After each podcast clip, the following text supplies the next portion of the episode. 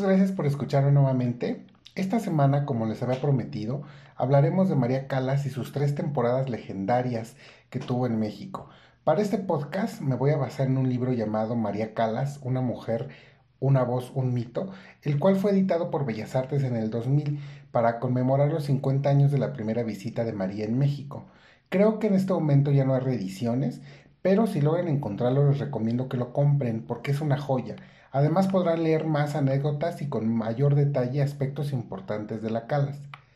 Pero bueno, cuando la Calas vino a México, aún no era la diva de la ópera que todo el mundo conocía. Ella apenas estaba descubriendo su repertorio y todo el potencial de su maravillosa voz. María Calas contaba que en un inicio clasificaban su voz como la de una mezzo, pero fue su maestra Elvira Hidalgo quien le ayudó a desarrollar los agudos y la coloratura, y entonces así tuvo esas características propias de una soprano, pero propias de María Calas.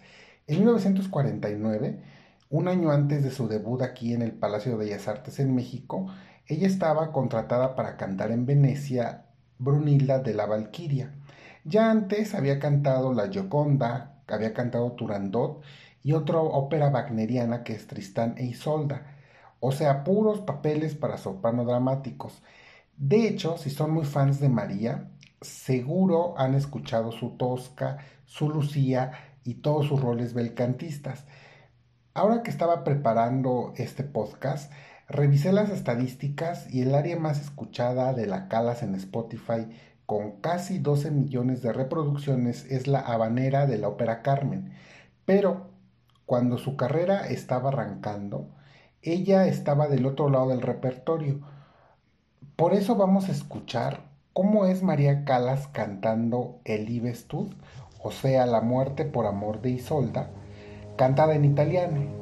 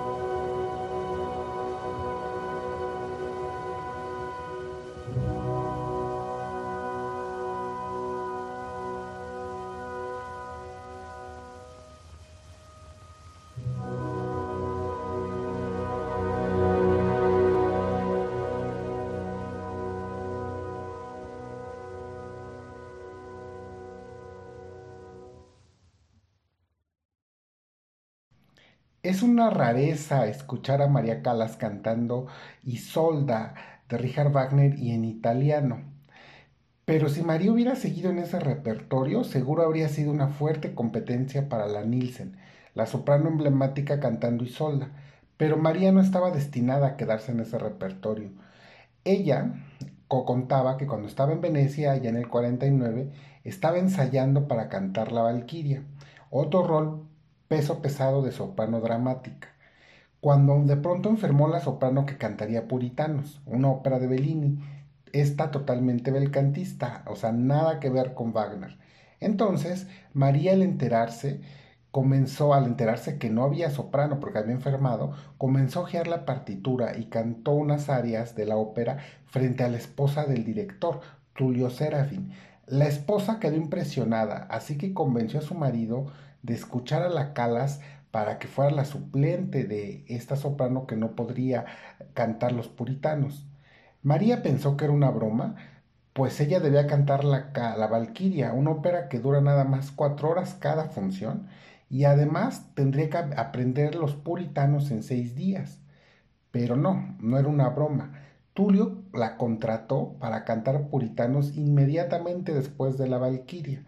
Este detalle de ir de un repertorio totalmente belcantista como es Los Puritanos de Bellini a ir a la Valquiria de Wagner, fue el detalle que inició el mito de la Calas como una soprano absoluta. En aquel mismo año de 1949, María debutó en América en el Teatro Colón de Buenos Aires. Aunque la Calas nació en Nueva York, ella era Sagitario, curiosamente no debutó en el Met. De hecho, ella y la gerencia del Metropolitan Opera House de Nueva York siempre tuvieron una relación muy tensa y ríspida. Entonces no resulta extraño que su debut fue en Argentina.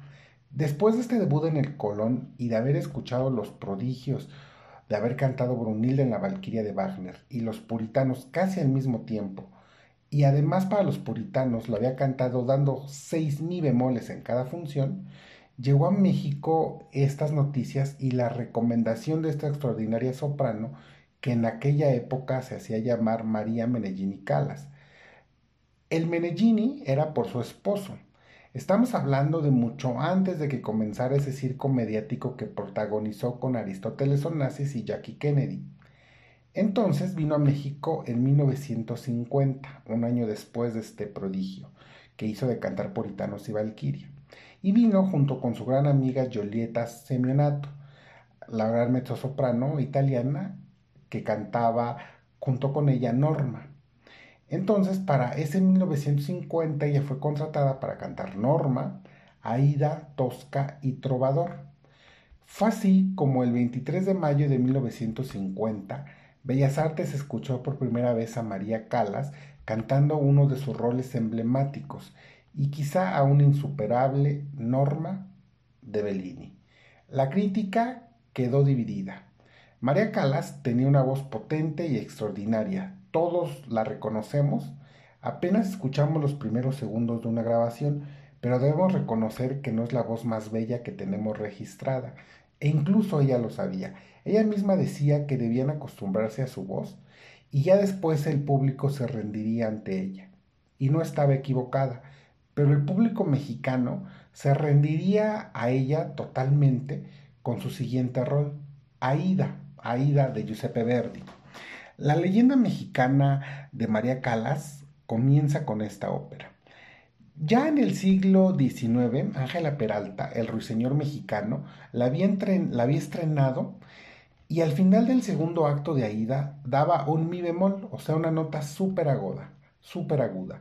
Entonces, don Antonio Caraza Campos, el gerente de la ópera de aquella época, y quien había contratado a María, le contó esta historia y le pidió que repitiera lo de Ángela Peralta y diera la nota. Ella le contestó que no, porque era una nota que no estaba escrita. María siempre defendió seguir rigurosamente la partitura. Además, ella dijo que de cantarla, cosa que ella no quería, debía pedirle permiso a sus colegas. Con esta negativa llegó el momento de cantar Aida. Sería la segunda ópera en México, pero su Radamés, el tenor Kurt Baum, comenzó a mantener las notas altas en el primer acto, o sea, quería lucirse y robarse la noche, prolongando las notas y queriendo opacar a los demás cantantes, algo que enfureció a la Calas. Así que pidió permiso a sus colegas para cantar este mi, mi bemol y salió al segundo acto. Y cuando llegó el final, dio el mi bemol que don Antonio Caraza Campos tanto le había pedido. Cuando canta esta nota súper aguda, todo Bellas Artes se cayó en aplausos y saben qué es lo mejor, que tenemos el registro de aquel momento histórico.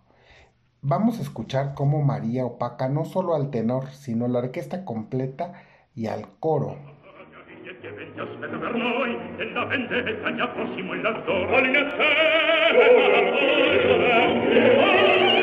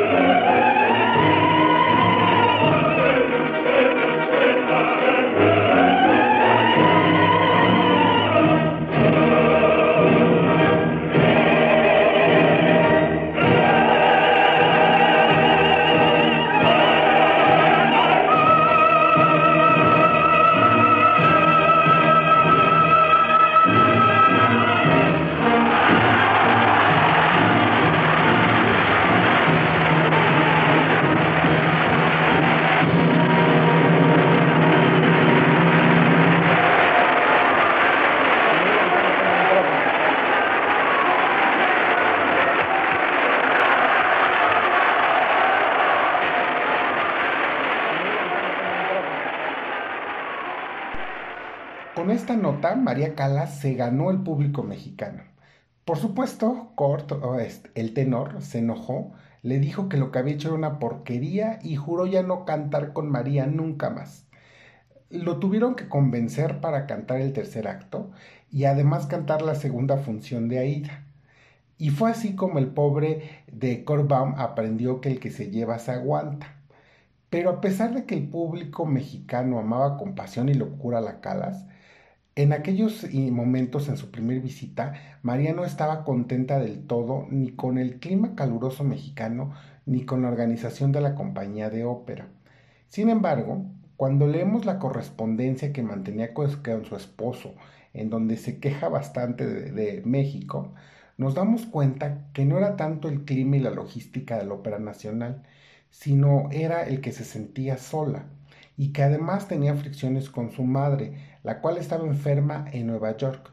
Todo esto la hacía estar bastante incómoda.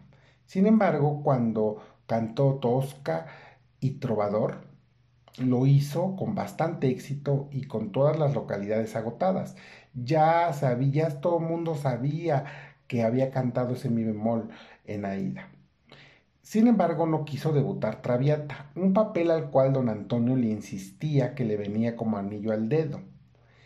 Ya para su regreso a México en 1951, para la segunda temporada que cantó en México, le escribió a Díaz Dupont, el subgerente de la Ópera Nacional de aquella época, con quien además entabló una gran amistad y él era el que estaba al pendiente de ella durante toda su estancia en México. Entonces ella le escribió reconociendo que Caraza Campos tenía razón y que había tenido mucho éxito cantando la Traviata. Así que en su segunda temporada en México, María canta nuevamente a Ida, pero ahora con la gran mezzosoprano Oralia Domínguez. Quizá ella es mi mezzo favorita de todos los tiempos. Y Mario del Mónaco como Radamés. Además, cantó la Traviata otra de sus óperas insignias, y también Los Puritanos. Ahora vamos a escuchar a, esta, a María Calas cantando La Traviata, pero en el Palacio de Bellas Artes.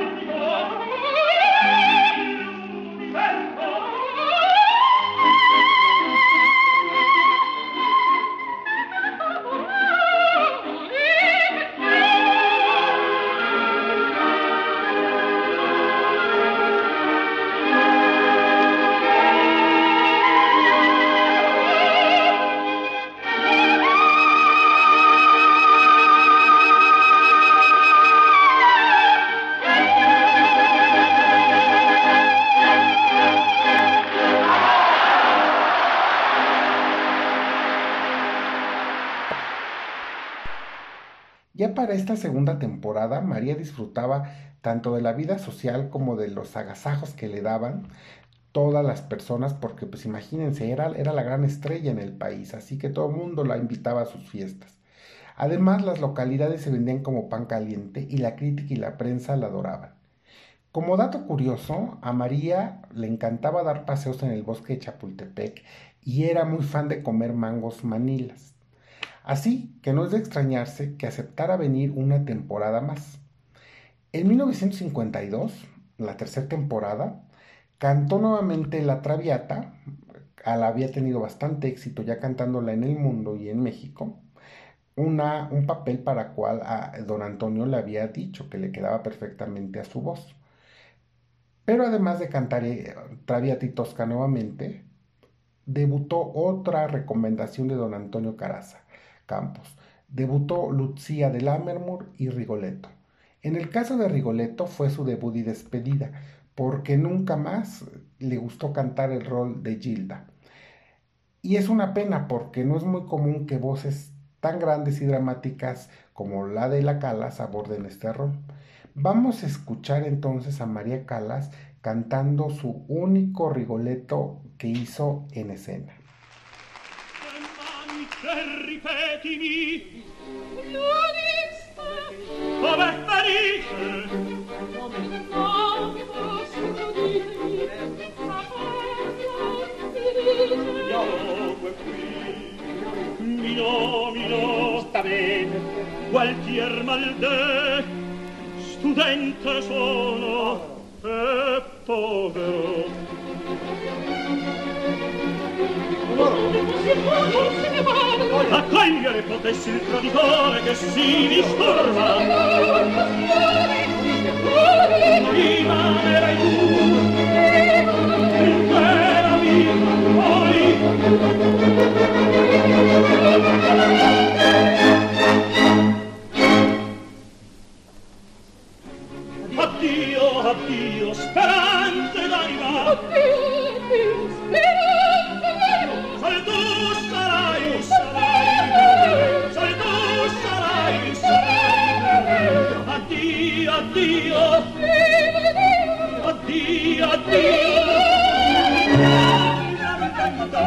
l'affetto più per me perdere Davide l'affetto più per me vivrai Davide l'affetto mio per te Dio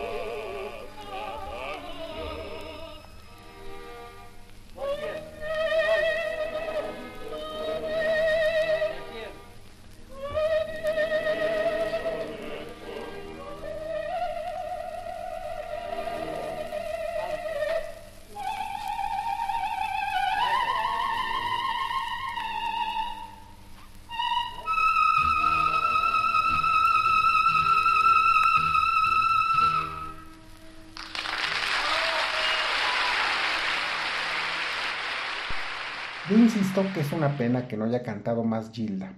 Por cierto, el tenor que cantaba con ella en Rigoletto, es decir, quien cantaba el duque, es, es, el famosísimo Giuseppe Di Stefano. Ya hablaremos del gran Giuseppe, o Pipo para los cuates, y su relación con México, porque él también fue muy querido. En fin, para esta tercera y última temporada en México también comenzó esta dupla legendaria de Stefano Calas. Aunque la primera función que cantaron juntos fue una traviata en San Paulo, en Brasil, en México terminó de cuajar esta pareja legendaria, la cual grabó nada más y nada menos que 10 discos y cantaron por el mundo. Si fueron más que colegas, no nos consta, pero que fueron la pareja de ensueños tenor soprano de aquella década, no cabe duda. Curiosamente, ambos tuvieron una carrera muy exitosa, aunque relativamente corta. Pero regresando a la Calas, aquella última temporada cantó por primera vez Lucía, otro rol icónico de ella, un rol que ella misma reconocía le tomaría varios años perfeccionar. Sin embargo, ya desde su debut aquí en México, es extraordinario la manera en la que lo abordamos, en la que lo abordaba, perdón. Vamos a escuchar cómo era su Lucía aquí cantando en Bellas Artes.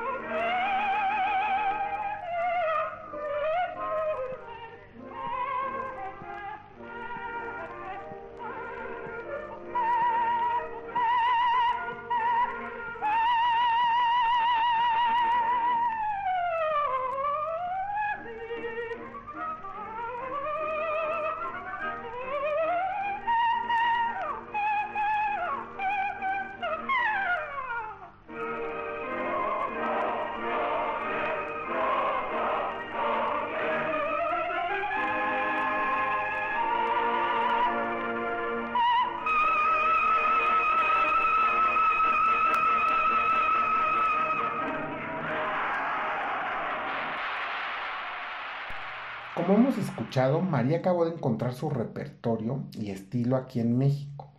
Ya después de esta tercera y última estancia aquí en, en México, siguió subiendo como la espuma, hasta que ya fue imposible pagarle para nuevas funciones en Bellas Artes.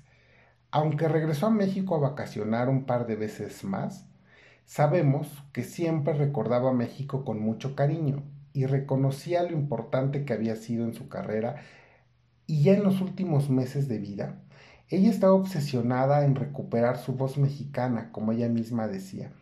Esa voz que ella añoraba era la que había encontrado aquí en México y la que le abrió las puertas a la fama internacional. Sin embargo, por desgracia, María Calas, la divina, murió el 16, el 16 de septiembre de 1977. Como dato curioso, el 16 de septiembre es la fecha en la que México celebra su independencia de España.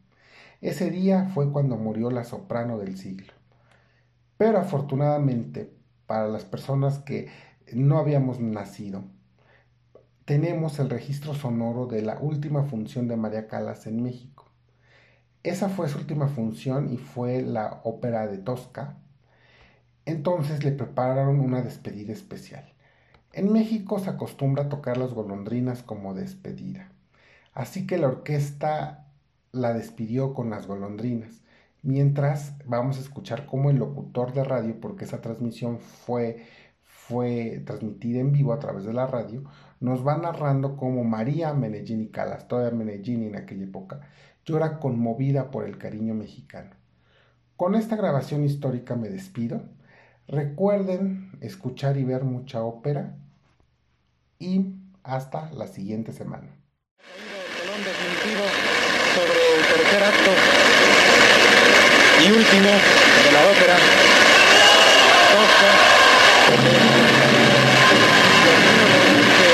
De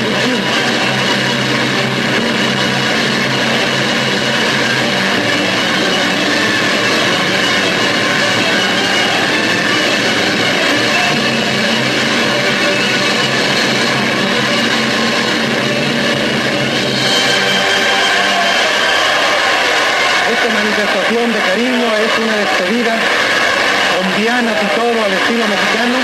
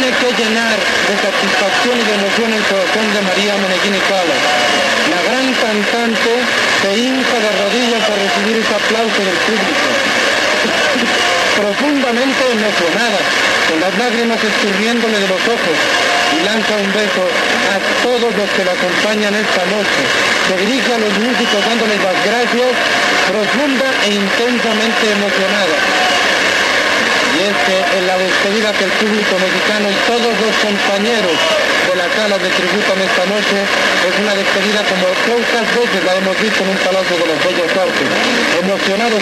Por ciento, tributando el último tributo al despedirla en esta temporada de ópera a esta gran cantante que nos diera oportunidad de escucharla y de admirarla, ópera nacional, y que nosotros con orgullo llevamos a todos los hogares de la República Mexicana y de esta capital mexicana de la Ciudad de México a través de XTX y de XHTV Canal 4. E imagen de México y con una cortesía de Ford, Ford Motors Company Sociedad Anónima y sus distribuidores Ford Lincoln y Mercury en todo el país, quienes también tributan un homenaje a esta gran artista que hoy se despide. El público, amigos nuestros, no se resuelve a dejar el salón y sigue aplaudiendo a esta gran cantante que hoy se despide. El entusiasmo fantástico, es colosal. Tienen la presencia de Di Stefano, pero parece que Di no quiere salir, dado que, cuando es natural, quiere reservar el aplauso total y completo de esta noche para la gran María Meneghini Calas, que profundamente emocionada ha ido ya a su camerino según parece.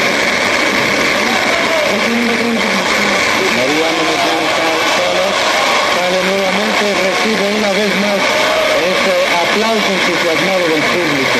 Está llena de emoción, profundamente conmovida por este aplauso.